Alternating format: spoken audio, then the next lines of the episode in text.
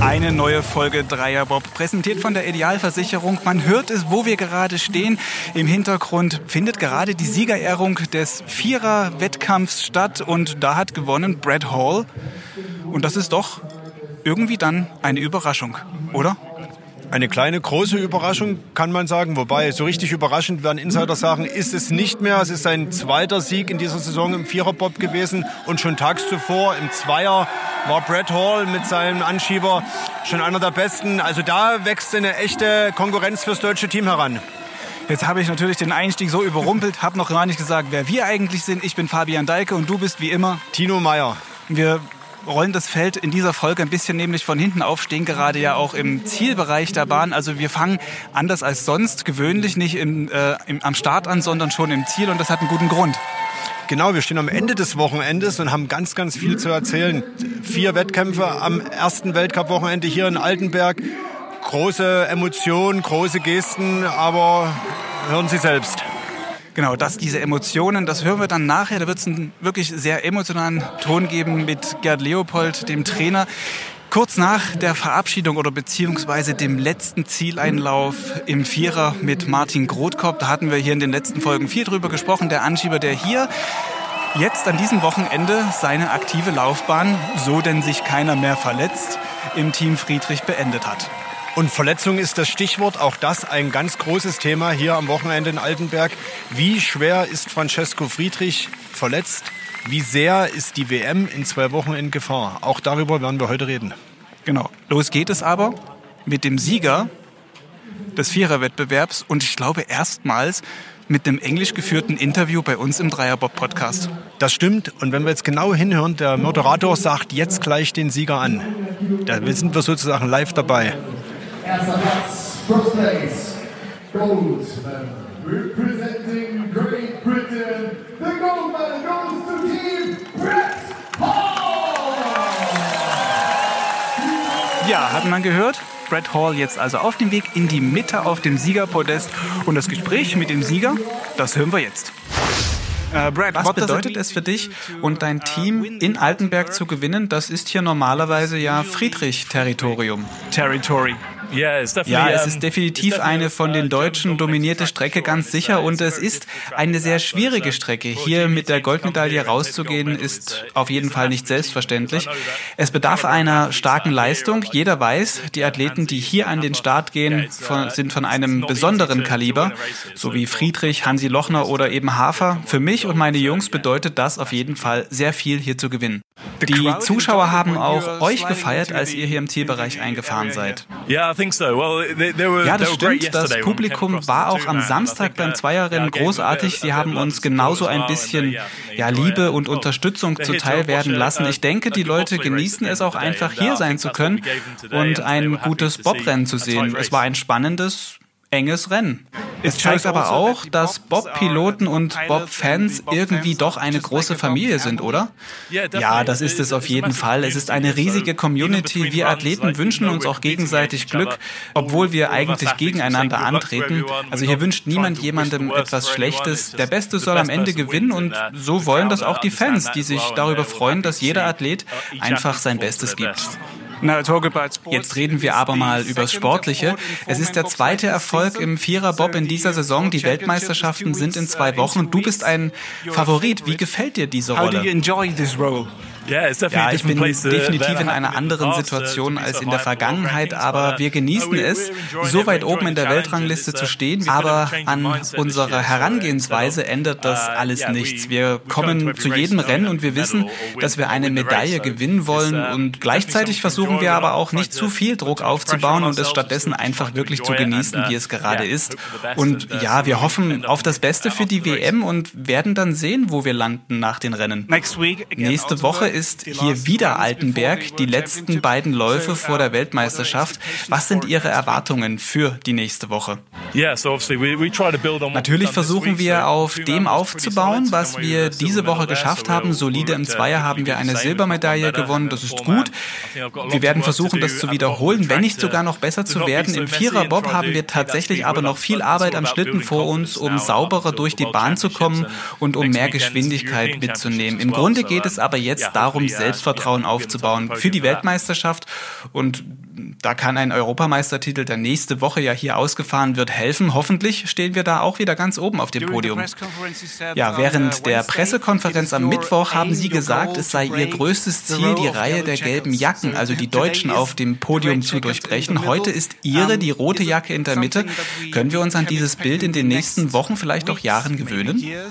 Ja, hoffentlich, auf jeden Fall. Wir stehen gerade erst am Anfang einer vielleicht großartigen Epoche. Wir haben dieses Jahr einen brandneuen Mann auf dem Schlitten, der noch nie angeschoben hat und er ist bereits kurz davor, mit uns Startrekorde aufzustellen. Also wir werden im nächsten Jahr sicher noch schneller werden und hoffentlich verbessere ich dann auch noch meine Fahrweise weiter. Also ja, wir freuen uns darauf, die nächsten drei oder vier Jahre bis zu den Olympischen Spielen weiterzumachen und um Spitzenplätze zu kämpfen. Wir im Dreierbob-Podcast sagen Danke für dieses Gespräch und werden das im Auge behalten, wie ihr euch entwickelt. Vielleicht sprechen wir uns mal wieder in einer der nächsten Folgen. Ihnen alles Gute. Vielen Dank and thanks for having me. Ja, das ist das Gespräch mit Brad Hall, dem Sieger beim Viererlauf hier in Altenberg. Und wir waren natürlich in diese Folge auch reingegangen mit diesem großen Fragezeichen, das hinter Francesco Friedrich steht. Das stimmt. Kurz vorm Jahreswechsel hat er sich im Adduktorenbereich einen Muskelfaserriss zugezogen, der ihn wer es im Fernsehen verfolgt hat, hat das auch klar gesehen, beim Start deutlich behindert. Die Frage wird jetzt einfach sein, äh, wird das wieder was bis zur WM? Wie gesagt, in zwei Wochen der Saisonhöhepunkt in St. Moritz in der Schweiz. Und ohne guten Start, auch das haben die letzten Rennen gezeigt, ist die Siegschance dahin. Ja, also du hast auch mit Francesco Friedrich natürlich darüber gesprochen, inwiefern ihn das beeinträchtigt und vor allem spannend war auch, wie er sich ja, verhält, so in diesen ganzen Bewegungsabläufen, vor allem in der Startphase.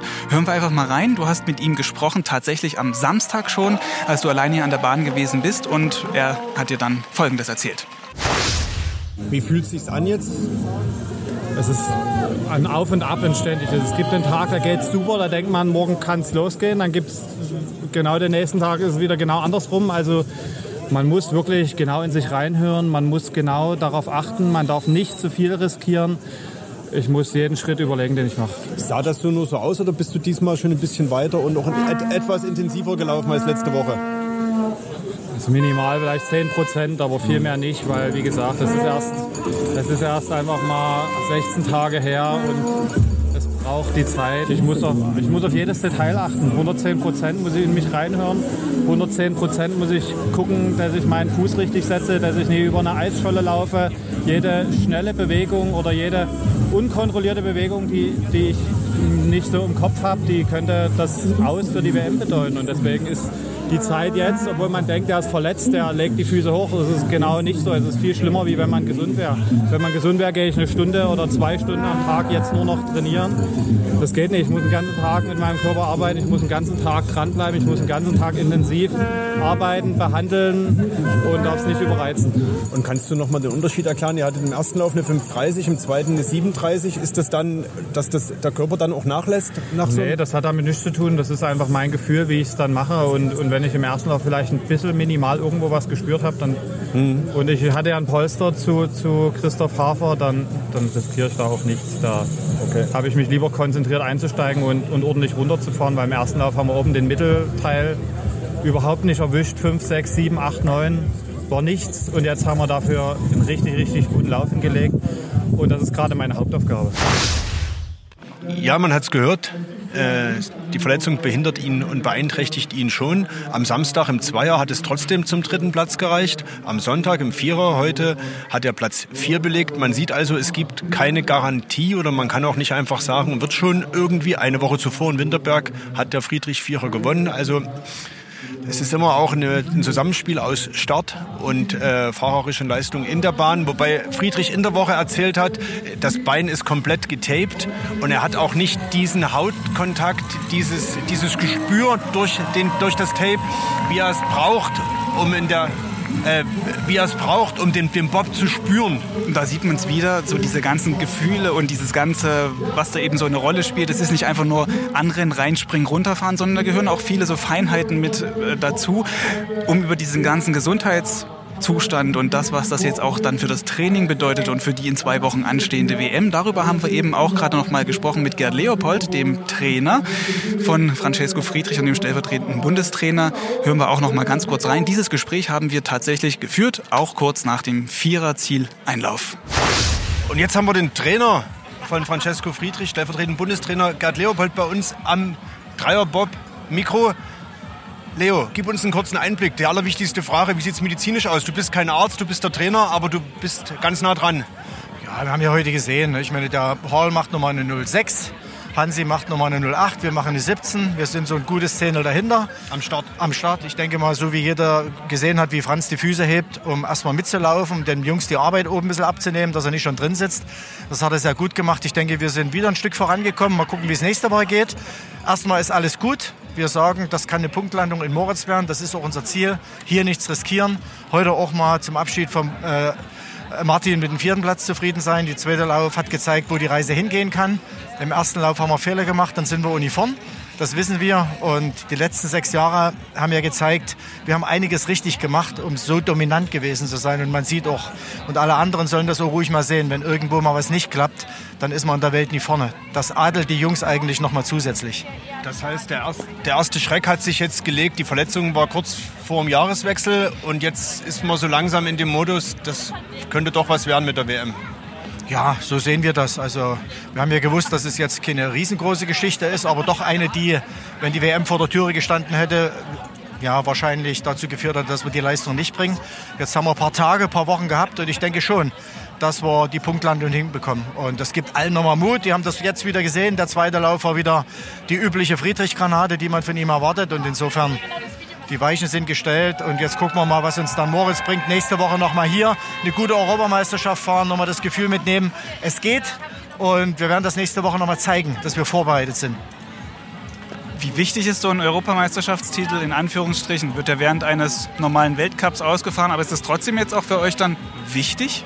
Na klar, es ist wichtig. Ich sag mal, es ist immer wieder ein Sieg und es ist jetzt nicht so hochgeklammert wie eine Weltmeisterschaft, das ist ganz klar. Aber auch den Sieg mitzunehmen ich sage jetzt mal den Sieg, äh, da müssen wir natürlich ein bisschen realistisch bleiben. Das wird natürlich mit der Verletzung von Franz jetzt erstmal vordergründig nie unser Ziel sein, sondern gesund bleiben, weiter gucken, dass es vorwärts geht, sauber Bob fahren, Material testen, um bei der WM gerüstet zu sein. Das ist das Ziel. Und ich denke, da spielt die WM noch, die EM zum Glück haben wir die Woche noch, noch mal eine gute Rolle.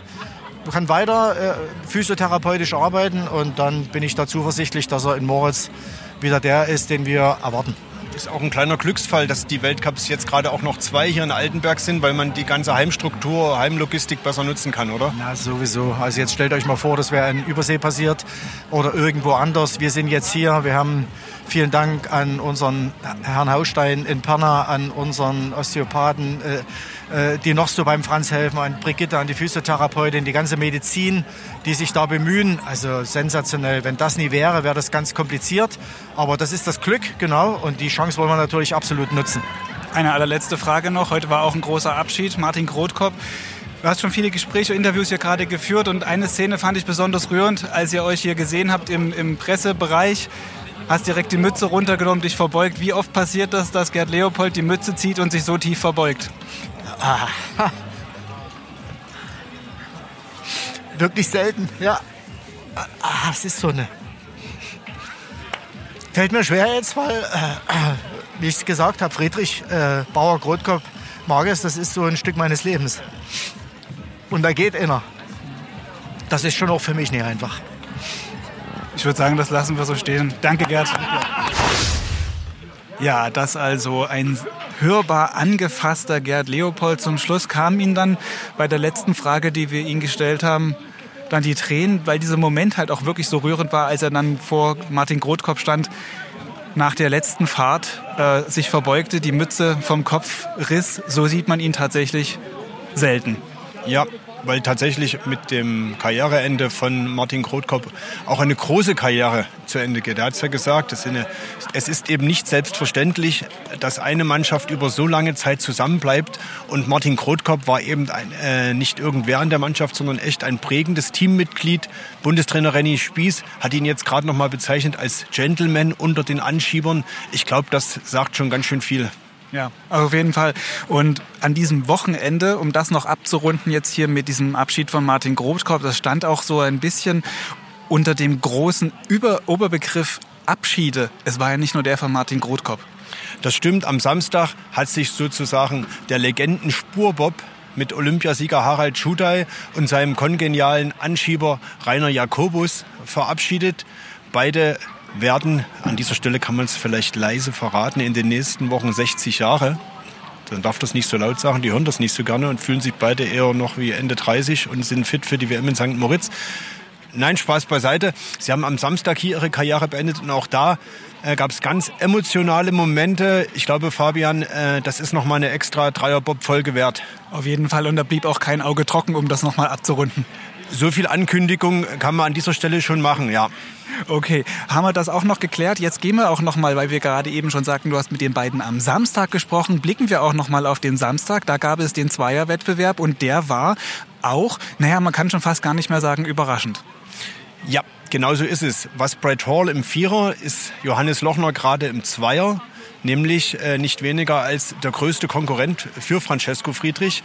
Lochner mit seinem Anschieber Georg Fleischhauer hat am Samstag zum dritten Mal in Folge gewonnen und das nach ziemlich beeindruckender Fahrt.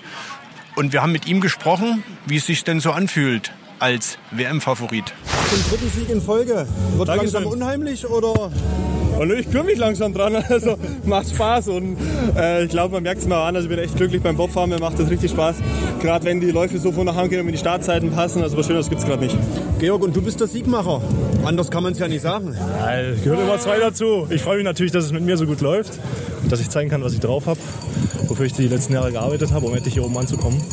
Und ja, wenn wir jetzt am Start vorne sind und dann die, die Läufe stabil runtergehen, dann ist es halt, glaube ich, echt schwierig, uns zu schlagen. Und so, so geht es dann auch nicht weiter. Hast du eine Erklärung, warum es bei dir jetzt auch diesen, diesen Schritt nach, also diesen absoluten Schritt in die Weltklasse gab? Ja, auf jeden Fall. Also da ist eben zum einen der volle Fokus auf den Winter, weil ich im Sommer jetzt auch nicht wie in den letzten Jahren irgendwie noch Leichtathletik-Wettkämpfe gemacht habe. Und dann auf jeden Fall der Wechsel zu Kevin Kuske äh, nach Potsdam vom Training her. Das ist einfach, der hat jetzt den Ausschlag gegeben, dass ich dieses Jahr so stark bin. Hansi, merkst du, dass jetzt auch ein bisschen der Druck aber steigt, die Erwartung? Weil wenn man jetzt Ach, dauerhaft Sieger ist, ist man dann auch WM-Favorit. Franz hin oder her. Das, das, das habe ich mir selber zur Last gelegt, weil ich bin schon so viel WMs gefahren und ich weiß Gott, wie oft ich schon Zweiter war. Also äh, ich glaube, Druck, den, für das mache ich jetzt zu lange Leistungssport. Mir macht es Spaß und ich will gewinnen und Druck... Äh, ja. nee, das sage ich jetzt lieber nicht. Den haben wir in der Früh auf der Schüssel, aber sonst gesagt. Dann, äh, toi, toi, toi. Gesagt, das ist eben genau der Punkt, dass ich jetzt alles erreicht habe im Sport, was ich erreichen wollte, was ich mir vorgestellt habe. Ich wurde schon mal Weltmeister, ich habe meine Olympiamedaillen und ähm, das Einzige, was jetzt noch fehlt, wäre ein Zweiertitel, weil, wie gesagt, ich habe ziemlich oft Silber und äh, es nervt dann doch langsam immer wieder beim Höhepunkt hinter Francesco zu sein im Zweier. Deswegen war jetzt der volle Fokus auf die Zweier-WM und äh, was jetzt noch kommt die Saison, da lassen wir uns überraschen. Nehme ich natürlich gerne alles mit. Ja, das also Hansi Lochner nach seinem Erfolg, seinem Sieg im Zweier am Samstag. Wir wissen jetzt, wie er mit Druck umgeht. Haha, das nochmal diesen, diesen Spaß am Rande war schon ein äh, ja doch recht ja, lustiges Interview, lustiges Gespräch mit ihm, was du da hattest. Der ist ja immer so, so drauf eigentlich. Es ist ein typischer Hansi Lochner-O-Ton, würde ich sagen. Unverstellt, authentisch, so wie der Hansi ist irgendwie erfrischend. Auf jeden Fall. Ich, wir haben jetzt also geklärt, um vielleicht noch mal ganz kurz festzuhalten, in dieser Folge, wie steht es um die Gesundheit von Francesco Friedrich, die großen Fragezeichen. Es sieht danach aus, als würde da auch eine ganze Menge Pokerspielerei mit dabei sein, vielleicht so von außen drauf geblickt. Bis zur WM ist er bestimmt wieder fit.